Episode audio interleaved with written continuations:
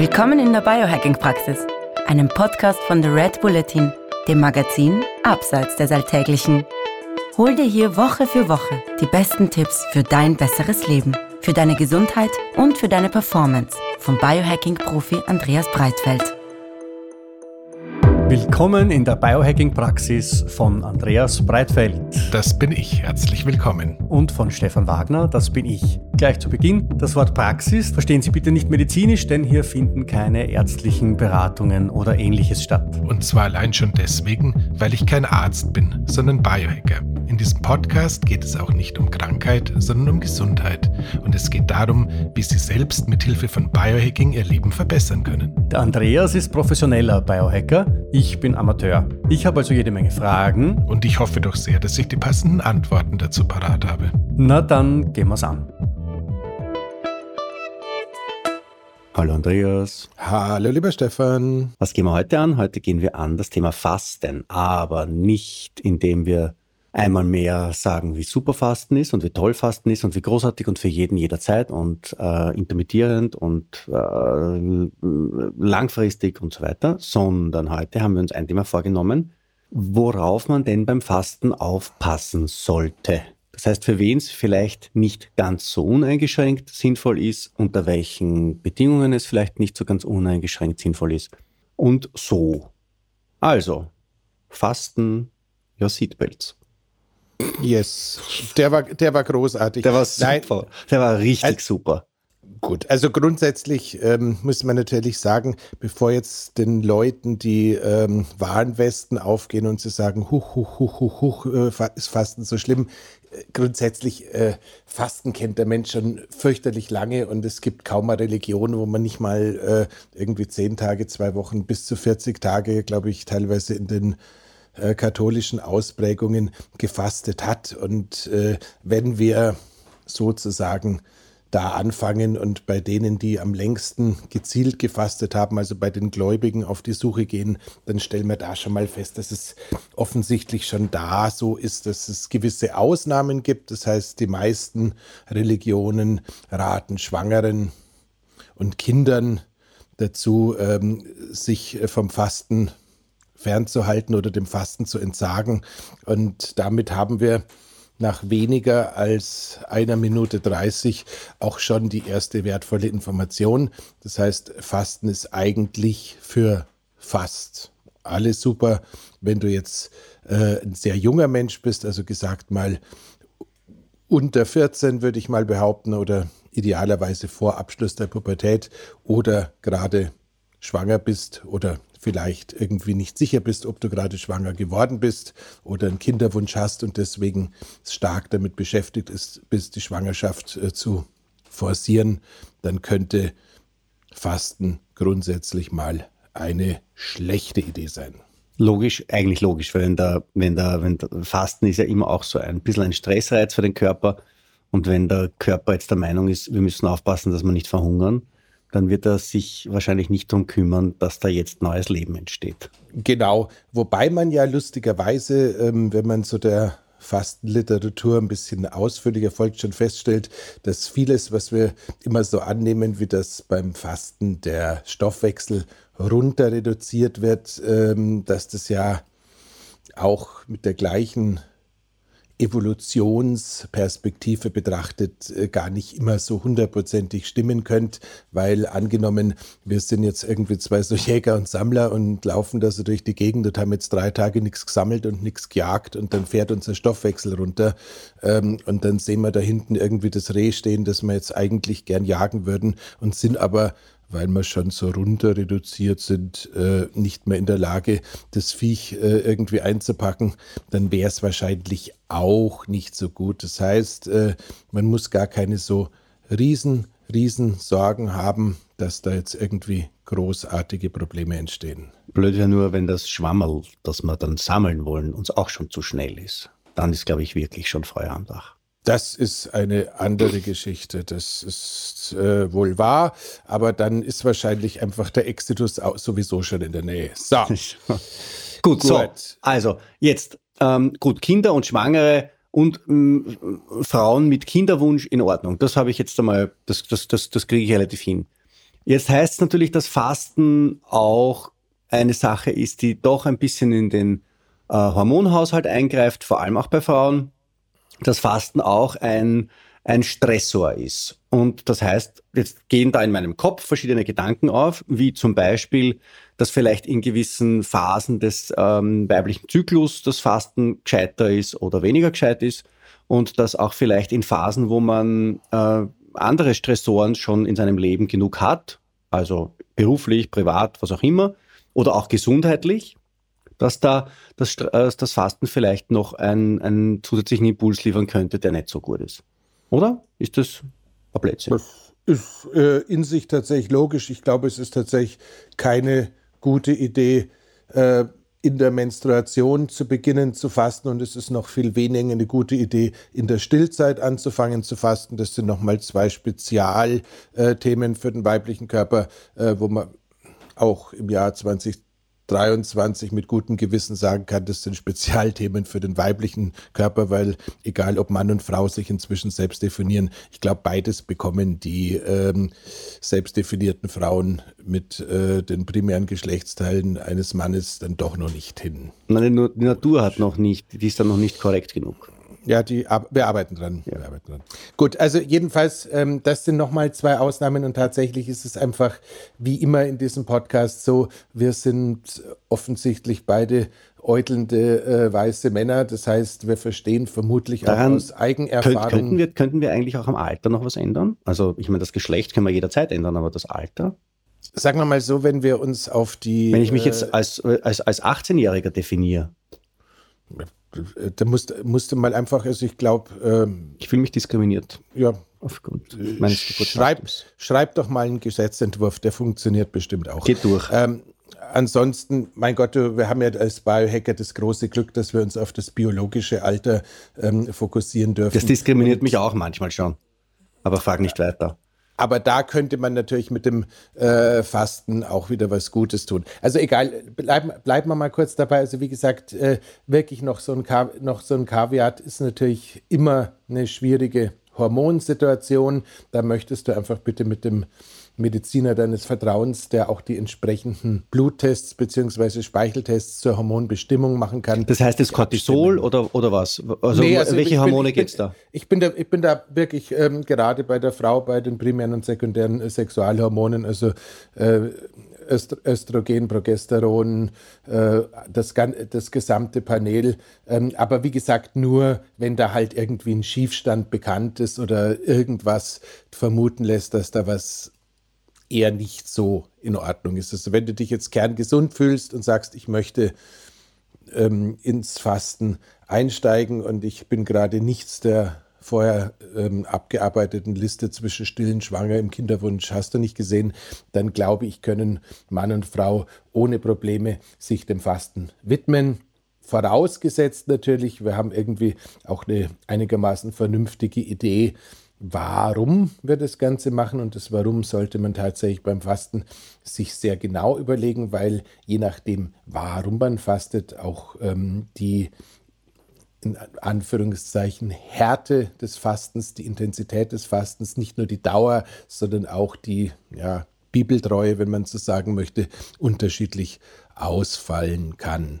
Das wenn heißt, wir, bedeutet, wenn wir einfach nur ähm, auf der Jagd nach äh, Zellerneuerung sind, also sprich Longevity-Fasten, uns, uns äh, tatsächlich nur um diese Apoptosis, oh mein Gott, was für ein schönes Wort, also sprich um den äh, ähm, gewünschten Zelltod von nicht mehr perfekt funktionierenden Zellen geht, ist es höchstwahrscheinlich so, dass ein äh, schwarzer Kaffee am Morgen und ähm, höchstwahrscheinlich die äh, nicht mit Fett verabreichten Supplements und die Elektrolyte und was auch sonst so ein biohackender Fastender gerne ähm, so auch beim Fasten zu sich nimmt, kein Problem darstellen.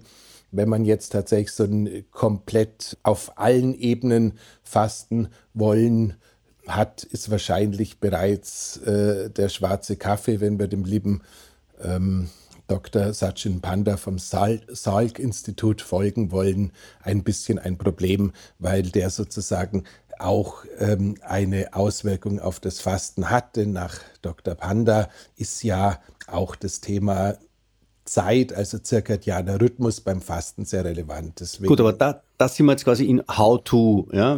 Genau. Ähm, äh, bleiben wir noch ein bisschen bei dem ähm, How to probably not oder Why probably not.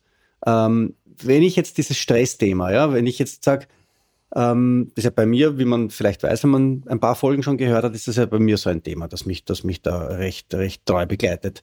Ähm, wenn ich intermittierend faste oder vielleicht ein paar Tage länger faste und dann auch noch mir einen schwarzen Kaffee reinhaue in der Früh, egal jetzt ob mit oder ohne Butter und egal mit oder ohne MCT-Öl, dann ist ja dieser, dieser Koffein in dem Kaffee ja auch ein zusätzlicher Push, ein zusätzlicher Stressor, ein zusätzlicher Trigger.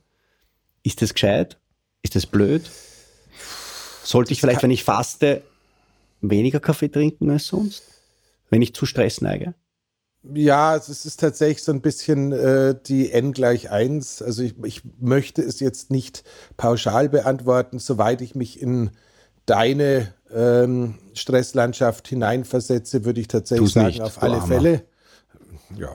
Ähm, also, liebe Hörerinnen, liebe Hörer, wir machen jetzt eine kurze Weinpause. Ich bitte darum, dass ja. jeder für mindestens eine Minute 30 das Taschentuch zur Hand nimmt und dem Herrn Wagner ähm, huldigt. Ja, nein, nein, Mitleid, Mitleid bitte. Ja. Nachdem ich mir selbst Mitleid verboten habe, habe ich jetzt umso mehr Aufnahmekapazität für Fremdmitleid. Gut. Also, ähm, Meins ist jetzt gerade über den Äther gegangen. Ja, das ist ähm, so dermaßen glaubwürdig, ich, ich zerfließ fast. Ach, bitte nicht. Das wäre ganz schrecklich. So, ähm, tun wir weiter. Äh, weil die, die, Menschen, die Menschen, die Menschen äh, ermahnen mich, dass ich, dass ich, dass ich gar zu jugendlich bin. Äh, die Dame weiß, an wen das jetzt hinausgeht. Ähm, äh, die, die, die, äh, also Stress.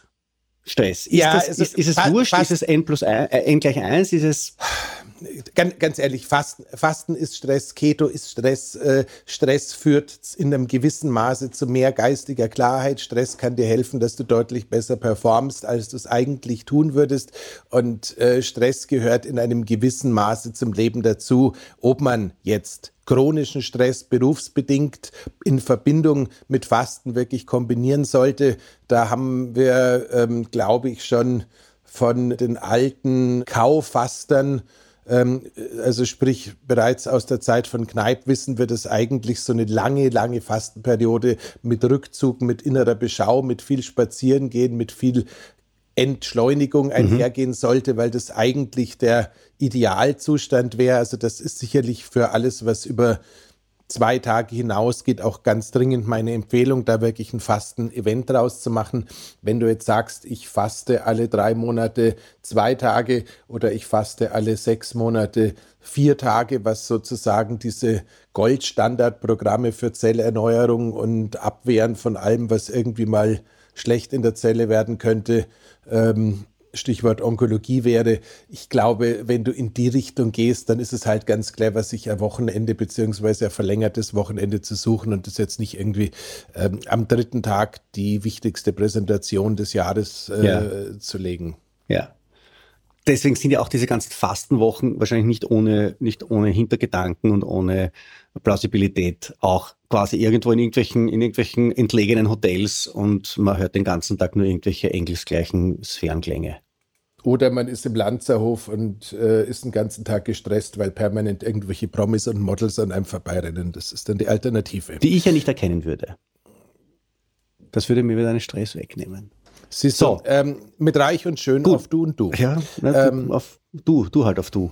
So, äh, jetzt bin ich im, jetzt, jetzt haben wir dieses Thema Stress, ist glaube ich ganz ganz gut. Ich, ich, ich glaube, noch, man erkennt... Nochmal, ja? nochmal, Entschuldige, was, was auch wichtig ist, also dieses Thema Stress, wir haben ja jahrzehntelang als Gesundheitsinteressierte irgendwie gesagt, ja, zu viel Stress, äh, Erschöpfung der Nebennieren und sonstiges, das ist ja Gott sei Dank auch ein bisschen inzwischen vom Tisch. Also unsere Fähigkeit, äh, Stresshormone zu bilden, reicht bei jedem von uns locker für ein Leben auch ein bisschen drüber hinaus. Das heißt, diese ähm, auch bei Burnout-Thematiken früher äh, mit diagnostizierte Nebennierenerschöpfung scheint tatsächlich äh, Stand 2023 eher ins Land der Mythen und Mehren zu zählen. Das heißt, wenn wir hier darüber reden, Stress ist beim Fasten nicht gut, reden wir von zwei Sachen. Das eine ist, Stress hätte eine Auswirkung auf den Blutzuckerspiegel. Für die, die es nicht mitbekommen haben, unsere zweite Blutzuckerspiegel-Episode ähm, mit dem Herrn Wagner als Probanden zeigt da sehr schön, was passiert, wenn dauerhaft zu viel Stress im System drin ist und wie sich das auf den Blutzucker auswirkt. Ähm, das ist quasi ein Widerspruch zu dem, was wir eigentlich beim Fasten erreichen wollen, also sprich dieser Ketose, da war es das schöne mhm. Wort.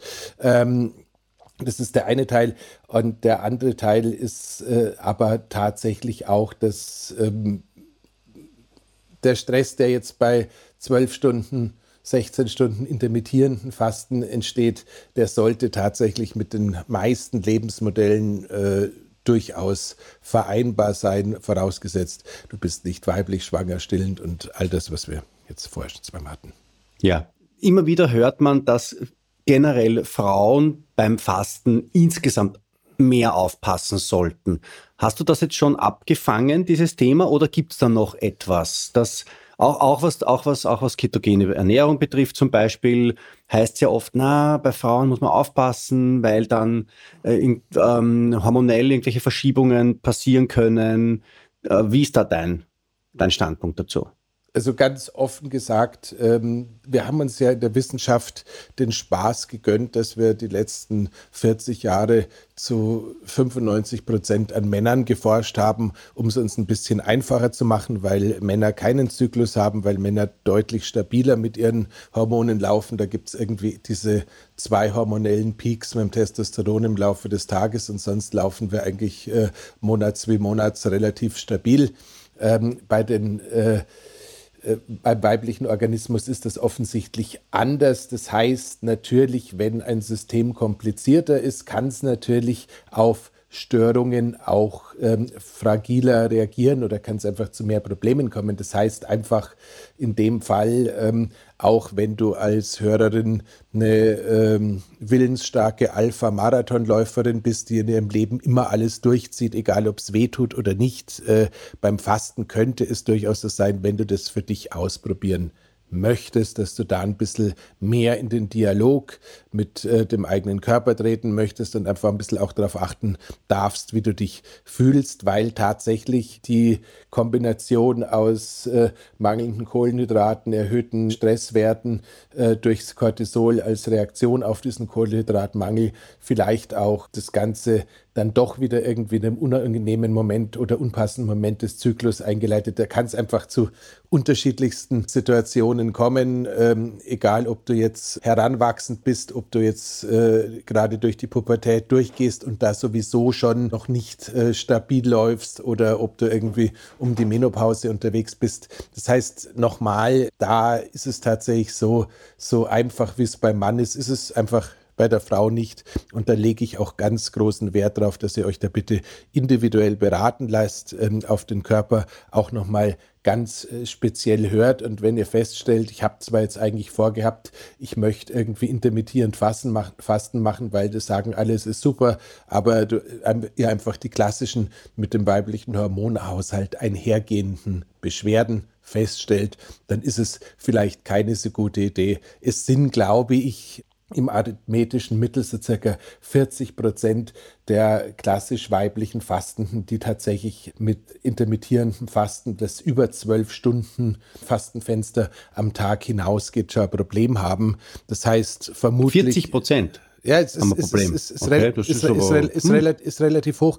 Das heißt, wie gesagt, äh, wenn du sagst, ich mache intermittierendes Fasten und gönn mir irgendwie die letzte Mahlzeit abends um acht und das Frühstück dann morgens um acht, hast du die zwölf Stunden und bist definitiv noch an einem Punkt, wo alles gut ist. Wenn du das Ganze noch länger ziehst und es kommt zu Problemen, dann äh, ist es halt einfach keine gute Idee. Ich frage das jetzt als Mann äh, und deswegen ist die Frage vielleicht auch blöd, aber woran würde ich das denn merken? Also kann man das irgendwie als Mann überhaupt sagen, was man da merken würde? Wenn ich jetzt sage, dieses Fastenfenster, mein Körper sagt mir, das Fastenfenster ist zu groß ich sollte da jetzt ein bisschen zurückhaltend sein und ich sollte ein bisschen nachgeben. Ja, es könnte, es könnte einfach damit beginnen, dass du äh, tatsächlich in der Periode was merkst. Es könnte tatsächlich sein, dass du einfach es in der Stimmung merkst, weil einfach die Hormonproduktion irgendwie verschoben wird. Also das ist, eine, ist ein wildes, wildes Spektrum, aber ähm, grundsätzlich ist es einfach so, sobald äh, das Zahnwerk irgendwie zu quietschen anfängt, ist es einfach keine gute Idee, weil es spricht wenig dafür, da umeinander zu pfuschen, ähm, nur um in Anführungszeichen die Vorteile des Fastens abzufangen, denn das ist dann ja auch irgendwie die Auflösung des Ganzen. Wir haben ja diese Fasting Mimicking Diets, wir haben die Möglichkeit mit dem einen oder anderen Supplement äh, die Apot Apoptosis, oh mein Gott, dieses Wort ähm, künstlich herbeizuführen. Und wir haben eine ganze Menge an Möglichkeiten, einfach zu schauen, wo es jetzt möglich ist, quasi Fasten Effekte auch ohne den äh, hormonellen Stress zu erzeugen. Also insofern, Apoptose ist das gleiche wie Autophagie oder ist das was anderes? Na, das ist, das ist, bitte, das ist bitte schön was anderes. Also die, die Autophagie. Weil das wäre das leichtere Wort gewesen. Die Autophagie ist, die, ist das, was äh, viel schneller eintritt. Also das ist, das ist das kleine Aufräumen, wo man einfach sagt, okay, funktioniert. Einmal schnell drüber wischen. Genau. Und das, und das andere ist wirklich der Frühjahrsputz. Also da wird okay. alles, da fliegt alles raus, was irgendwie Stress machen kann. Okay, und die Autophagie, die beginnt schon nach irgendwie 12, 14 Stunden Katsching. irgendwann einmal. Genau. Und, und die Apoptose, da, da, da, da warten wir ein sind bisschen wir, früher oder ein bisschen sind, sind wir, glaube ich, bei 48 Stunden, so okay. wenn ich es richtig im Kopf habe. Okay. Ähm, bei Frauen nach der Menopause, vermute ich mal, wird das Ganze nicht so dramatisch sein.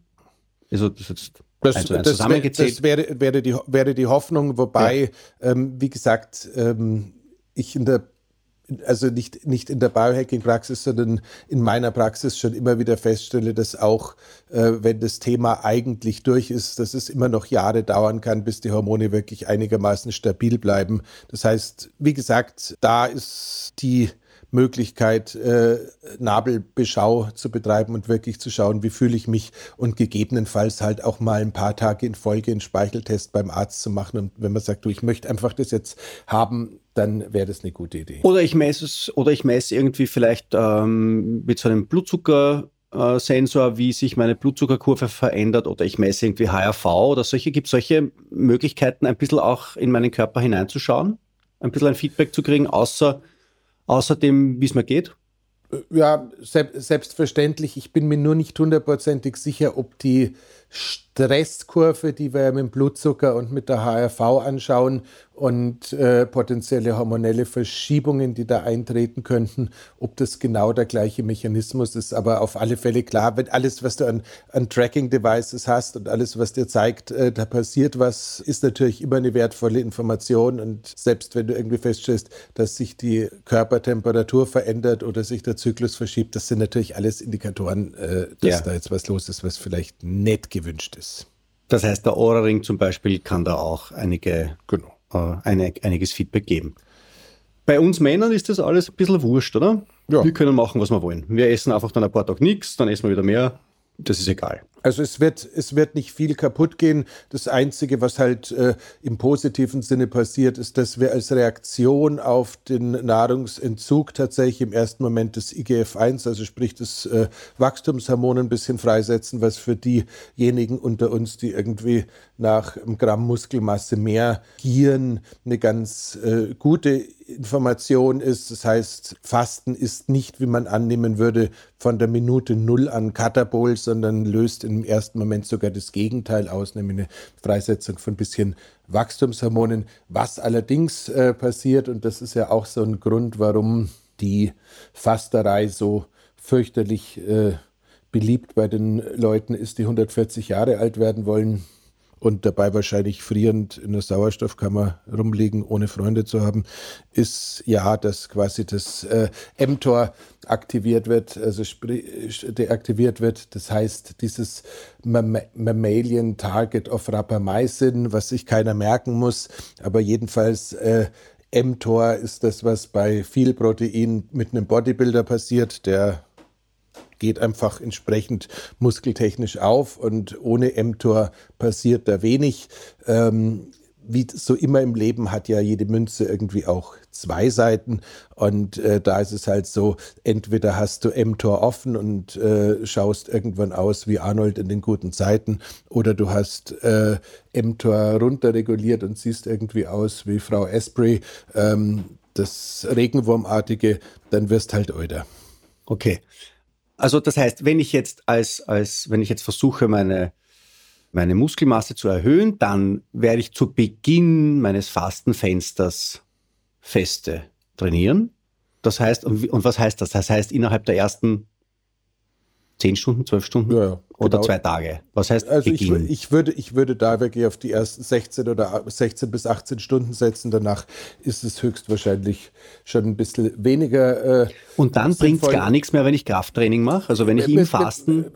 Müssen wir, müssen wir wieder unterscheiden. Es ist tatsächlich ja äh, so, äh, Krafttraining ist ja wie wir wissen, eigentlich ein Thema für eigene Podcasts. Da gibt es auch Leute, die sich deutlich besser, äh, leider hätte ich beinahe gesagt, damit auskennen als ich. Aber grundsätzlich reden wir ja da auch ein bisschen von Intensität und Wiederholungszahlen. Das heißt, äh, wenn wir ähm, kurz und intensiv trainieren, also sprich wenig Wiederholungszahlen haben und äh, das Ganze irgendwie so bei Belastungen zwischen 20 und 25 Sekunden pro Übung lassen, dann wird das Ganze ähm, relativ lange gut funktionieren, weil es nicht groß in die Glykogenreserven rein muss, sondern das Ganze eben irgendwie über die ähm,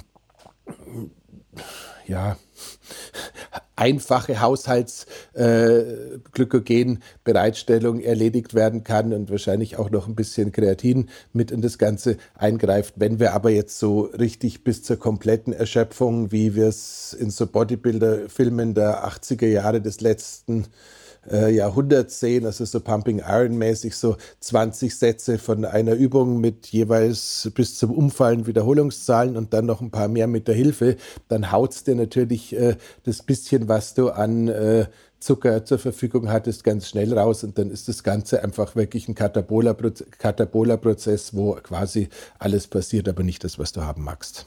Ich fasse zusammen, wenn ich jetzt in meinem Fenster, in meinem Fastenfenster schon drin bin und ich faste gut und ich verlängere damit mein Leben und habe all die anderen sehr, sehr positiven Effekte vom Fasten und ich mache dann aber auch, weil ich so motiviert bin, ein hartes Krafttraining, dann baue ich Muskeln ab statt auf. Äh, nein, äh, das, das, das, ob du Muskeln abbaust, ist wieder die andere Frage. Das ist ja auch etwas, ähm, da haben wir Davor haben wir wieder ein bisschen unnötig Angst. Es dauert eine gewisse Zeit, dass der Körper wirklich ähm, beginnt, das Protein in der Muskulatur ähm, zu synthetisieren, also aufzulösen. Im Endeffekt ist es einfach nur so, dass du eher so ein bisschen Richtung ähm, eine Wahrnehmung von einem Unterzucker reinkommst. Es wird halt einfach alles ein bisschen unkommod. Die Muskel, diese, diese Sorge, die man immer wieder in der ähm, ambitionierten Literatur hat, dass du äh, beim Fasten automatisch äh, Muskeln verlierst, ähm, ist, glaube ich, ähm, relativ unzutreffend und realistisch gesehen ist es zumindest bei so intermittierendem Fasten oder kurzfristigem Fasten so, sobald das Protein wieder da ist, geht das Ganze wieder zurück in die andere Richtung und alles ist eh wieder gut. Also das, das heißt, das, äh, das, was ich dann abbaue oder gegebenenfalls abbaue, wird schwupp sobald ich wieder ein Protein gesse, wird sich das wieder genau. erholen. Ähm, in Windeseile. Genau, also man hat ja, ähm, man muss, muss ja da, ich weiß nicht, äh, ich habe das gerade bei einem in einem Longevity-Buch gelesen. Ich habe leider gerade den Autor nicht äh, parat, aber der unterscheidet so wunderbar zwischen unterschiedlichen ähm, ja, Kühlungssystemen. Also der, der sagt irgendwie, wenn wir, wenn wir uns anschauen, wir haben äh, normalerweise Essen im Kühlschrank, das verarbeiten wir relativ schnell und das ist einigermaßen kurz haltbar, das sind die Kohlenhydrate und äh, dann haben wir Essen im in der Gefriertruhe im Keller. Ähm, das ist ewig haltbar, dauert aber ein bisschen länger, bis wir darauf zugreifen können. Äh, Kühlschrank kann man normalerweise nur einen, weil die Küchenarchitektur das nicht anders hergibt. Aber wenn wir jetzt meinen, wir brauchen noch eine weitere Gefriertruhe, dann stellen wir halt im Keller noch eine dazu. Und ähm, das ist sozusagen die Unterscheidung zwischen den Kohlenhydraten und dem Fett, die ich eigentlich so unabhängig davon, ob man mehrere Gefrierschränke besitzen kann und einen Keller hat, relativ trefflich finde. Gut. Sagen.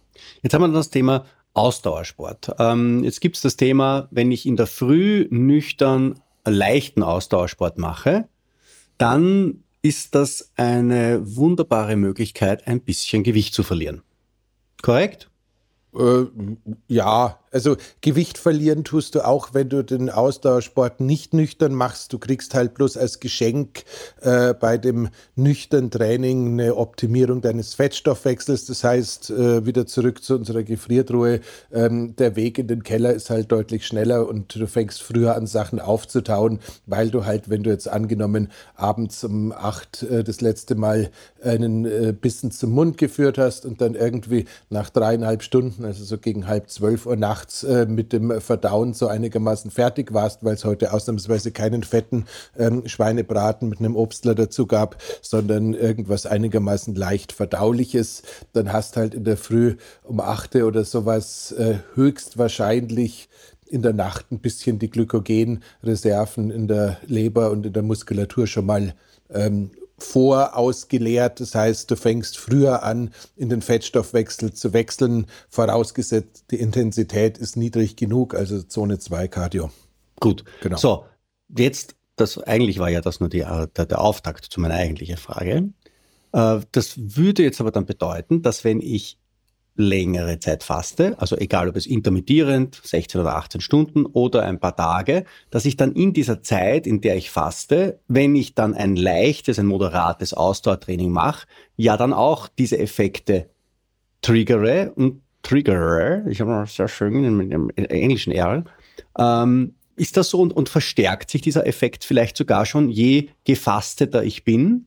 Das heißt, wenn ich jetzt sage, ich möchte gern meinen Fettstoffwechsel optimieren, früher und leichter Fett verbrennen, äh, das meinem Körper beibringen und dann deswegen gehe ich flott spazieren am Ende meines 16 Stunden ähm, äh, oder an meinem zweiten, dritten, vierten Fastentag gehe ich mal joggen leicht oder oder oder mach mach irgendwie so eine diese diese typischen leichten Ausdauertätigkeiten. Vorbehaltlos ja, die, Gut, Antwort, also ich meine, ich echt, die, Antwort ist, die Antwort ist jetzt echt lang ausgefallen, aber es gibt nicht, es, ja. gibt, es gibt nicht viel mehr dazu zu sagen. Das heißt, äh, wenn Na, weil halt ich, es ist so, wenn ich auf den, auf den, wenn ich darauf schaue, dass diese Folge ja am 10. Jänner veröffentlicht wird, ja, dann werden vielleicht ein paar Leute da draußen sich denken, tja, Jetzt haben wir ein paar Tage, ein paar Wochen, haben wir 5 Grad sein lassen. Und jetzt würde ich gern wieder ein bisschen was von dem, was ich mir mitgenommen habe als, als Souvenir von den Feiertagen, würde ich gern wieder loslassen, loswerden.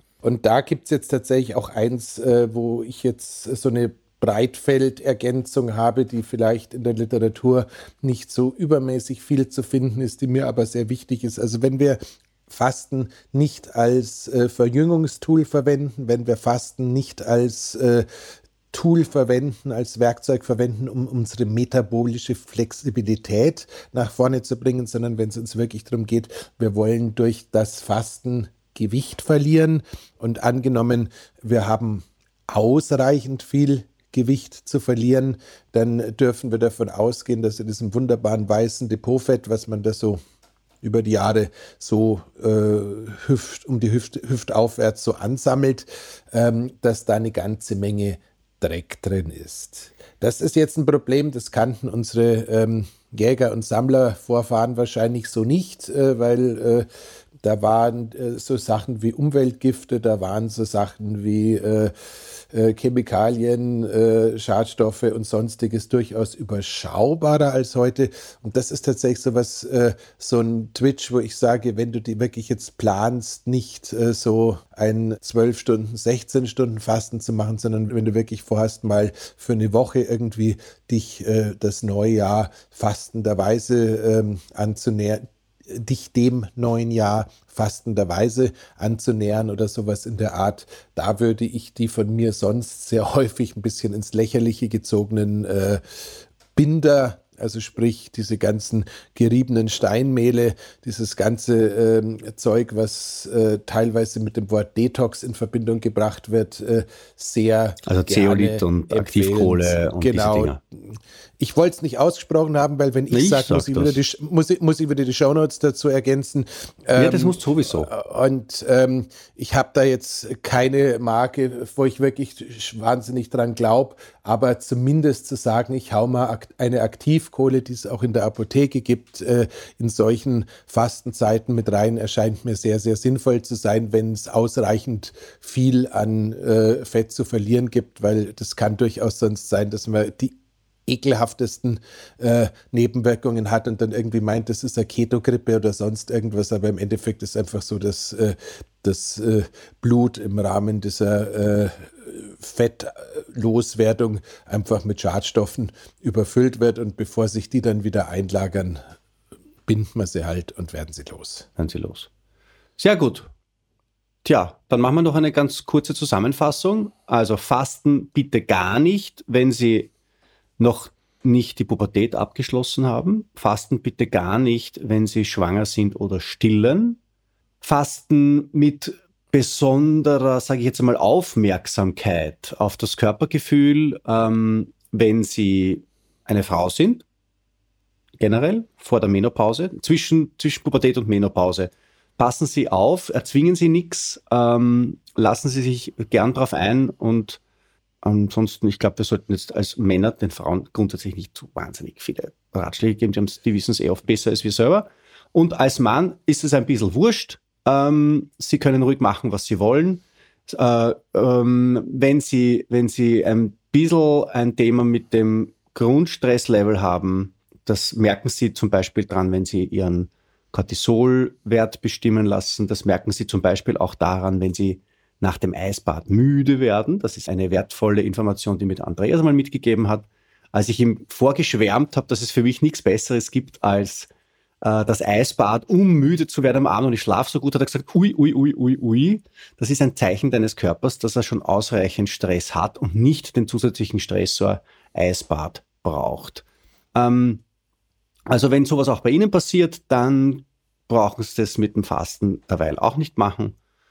Und sonst? Ja, mir fällt noch was ein, was mir ähm, irgendwie auf meiner letzten Dubai-Reise begegnet ist. Ähm, und was ich extrem faszinierend finde, ist tatsächlich gerade in Verbindung mit Fasten und äh, Bewegung ist tatsächlich äh, eine ausreichende Versorgung mit Elektrolyten zu haben.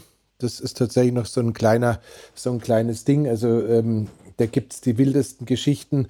Der gute Rob Wolf ähm, war, glaube ich, einer der ersten Verfechter der Paleo-Bewegung in Amerika, ist ein äh, lustiger, ja, wie sagt man da, Alternativarzt aus diesem Biotop Austin in Texas, wo die ganzen ähm, Alternativärzte und Superstars so entweder herkommen oder inzwischen aus Kalifornien hingezogen sind. Der hat äh, eine Marke, die heißt Element. Nein, wir haben mit Element leider Gottes keinerlei wirtschaftliche Verbindung, weil wenn wir sie hätten, wäre ich sehr glücklich. Die machen so, ähm, ja, Elektrolytmischungen, die so unglaublich brutal lecker schmecken, dass ich echt sagen muss, ich bin süchtig nach dem Zeug. Mein äh, Gastgeber in Dubai hat mir da neulich jeden Tag so ein Beutelchen in der Früh in Wasser reingepackt, weil er gemeint hat, du schwitzt hier ein bisschen mehr und wenn dich bewegst, nimm mal. Also erstens äh, habe ich noch nie ein leckeres Zitronengedöns getrunken als das. Zweitens sagt äh, Ben Greenfield, man kann daraus auch wunderbar Margaritas machen, wenn man Alkohol trinkt.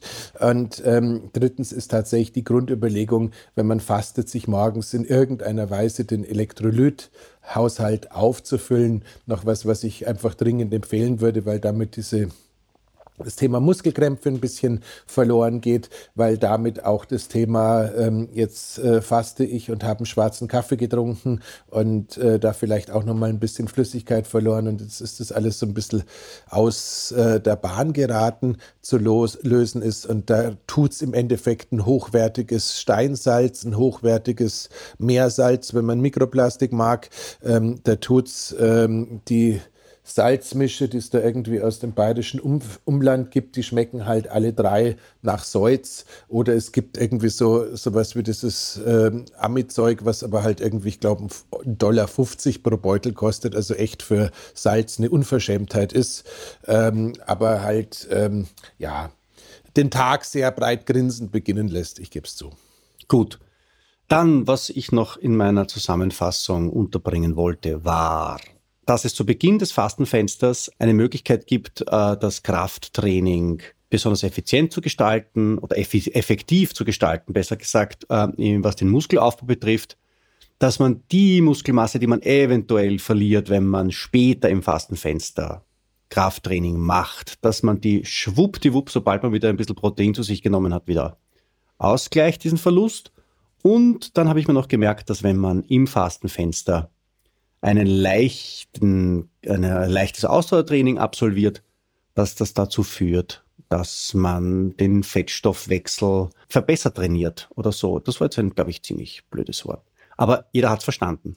Und wenn man fastet so, dass man schaut, dass ein bisschen was von dem äh, Fettballast, den man mit sich herumschleppt, weggeht, dann sollte man darauf vorbereitet sein, dass der ganze Müll, den der Körper verzweifelt in diese Fettreserven gelagert hat, damit sie nicht irgendwo anders Schaden anrichten, dass die dann natürlich freigesetzt werden und dass man den Körper dabei unterstützen kann, das loszuwerden, wenn man diese Binder zu sich nimmt, die nur ich erwähnen darf.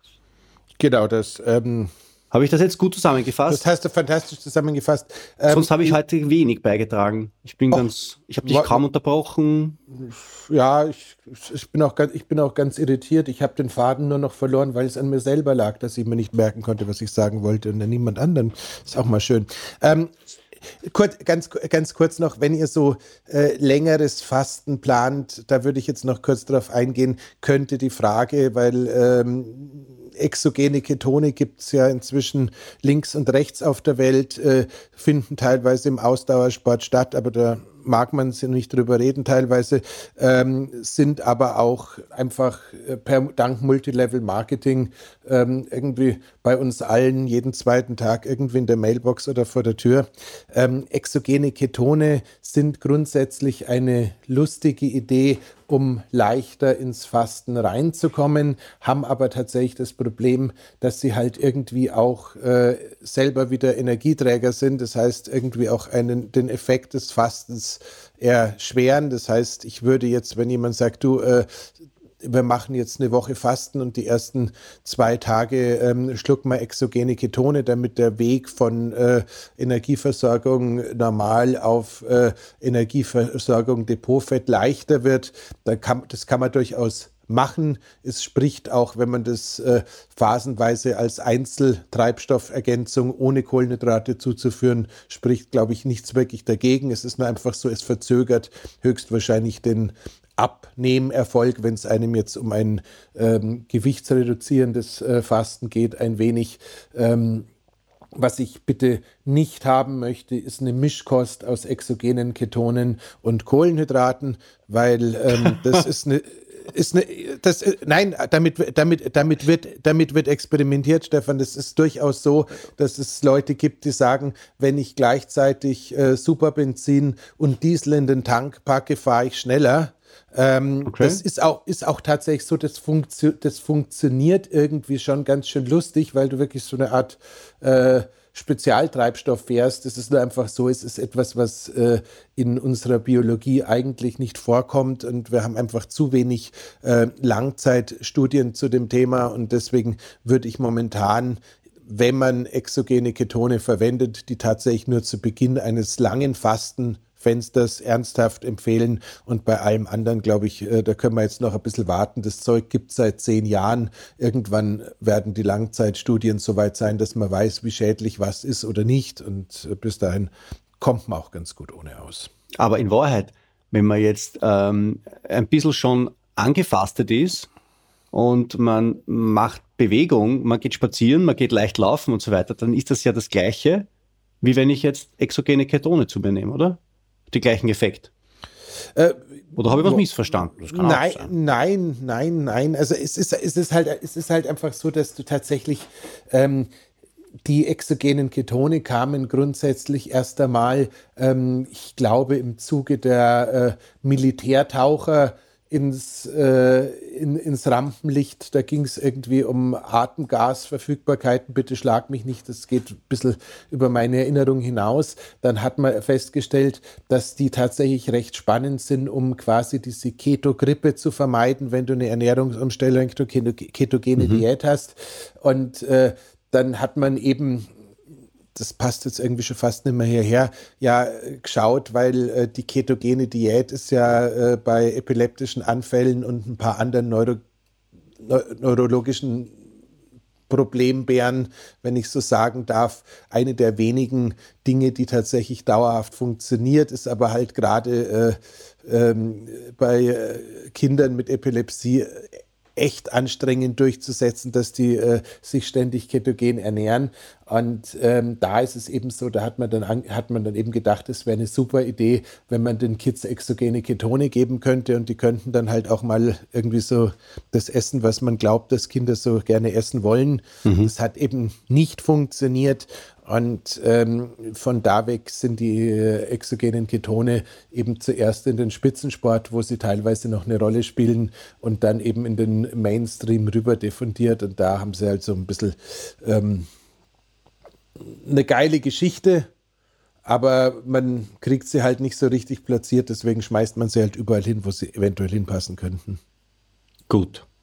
Jetzt haben wir dann am Schluss noch ein bisschen einen Exkurs gemacht in die exogenen Ketone die aber beim Fasten eh wurscht zumindest sein. irgendwie auftauchen, weil ohne Ketonkörper wird kein Fasten gehen.